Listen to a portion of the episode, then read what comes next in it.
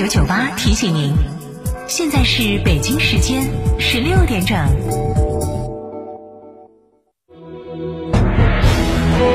成都的声音，FM 九九点八，成都电台新闻广播。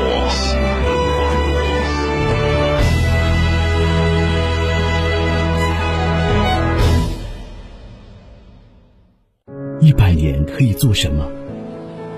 可以让沧海化作桑田，可以让荒漠化作绿洲。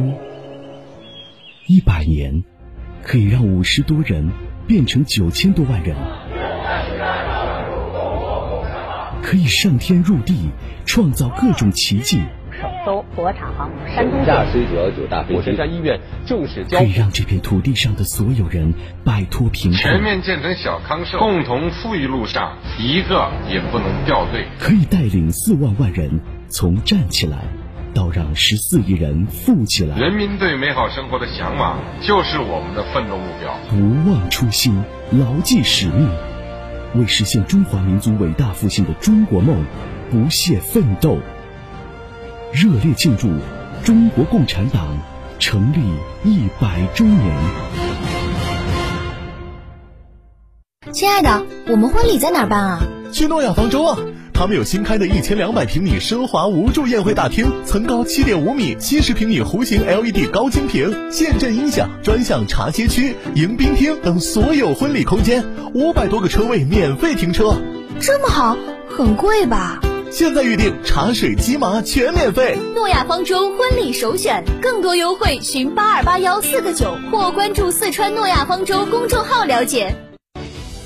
新房墙面我选德国飞马，旧房翻新我选德国飞马。艺术涂料开启墙面装饰的定制时代，艺术涂料墙面定制就选德国飞马。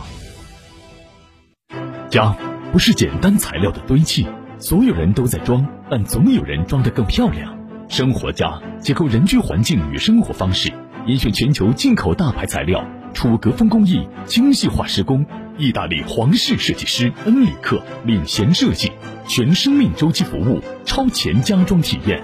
我是生活家，也是美学整装专家。八三三二零六六六八三三二零六六六，生活家家居。家不是简单材料的堆砌，所有人都在装，但总有人装得更漂亮。生活家结构人居环境与生活方式，严选全球进口大牌材料，楚格风工艺精细化施工，意大利皇室设计师恩里克领衔设计，全生命周期服务，超前家装体验。我是生活家，也是美学整装专家。八三三二零六六六八三三二零六六六，生活家家居。九九八快讯。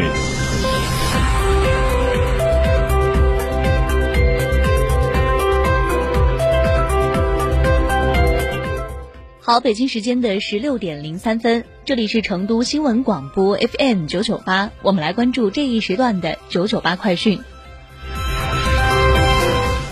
来关注本地方面，据成都金牛公安消息，二零二一年十一月三号，我局接金牛区卫健部门关于李某涉嫌妨害传染病防治案件线索移交函。经受案调查，现查明李某男，二十三岁，于十月二十八号从外地返蓉后，拒绝执行政府及疾病预防控制机构提出的疫情防控措施，隐瞒其十四天内在疫情中高风险地区旅居史，未第一时间向社区报备，存在引起新冠肺炎疾病传播的严重危险，其行为违反刑法第三百三十条之规定，涉嫌妨害传染病防治罪。我局已依法立案侦查，目前该案件正在进一步侦办中。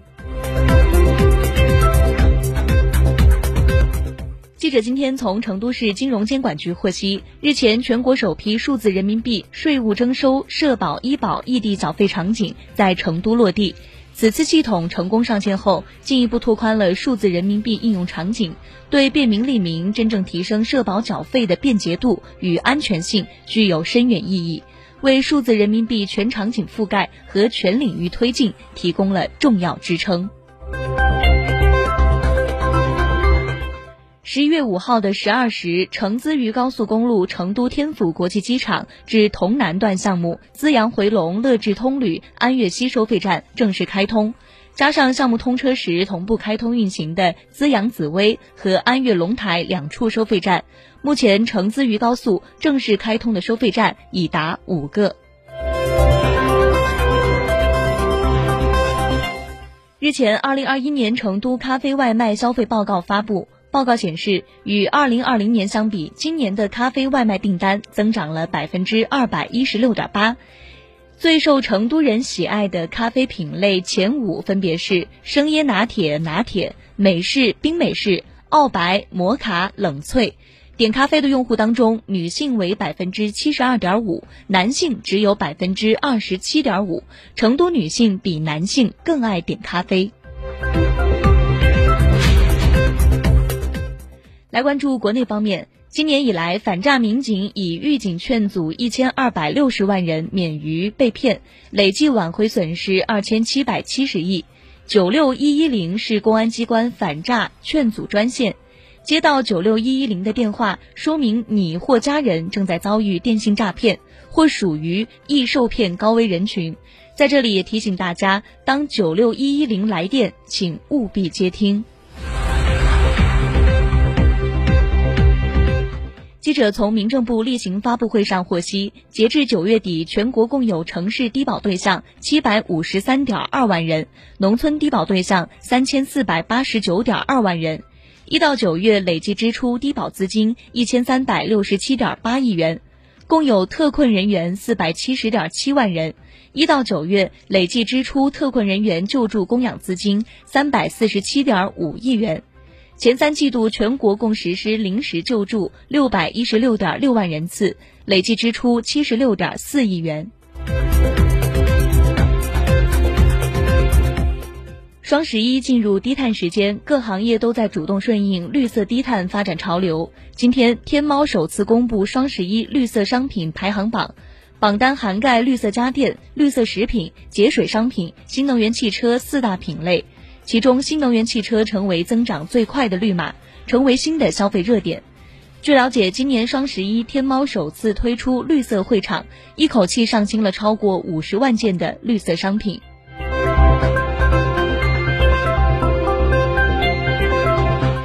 来关注国际方面。以热播网剧《鱿鱼游戏》命名的加密货币鱿鱼币日前出现崩盘，价格从十月二十六号发行时的一美分一路飙升，疯狂几十万倍，在日前达到二千八百六十一点八美元的顶点，而后又在五分钟的时间内暴跌至不到零点一美分，数百万美元市值瞬间蒸发。分析认为，这是典型的抽地毯式骗局。有技术网站估计，鱿鱼币开发者因此收入三百三十八万美元，而这种鱿鱼币并未得到网剧发行方美国奈飞公司的许可。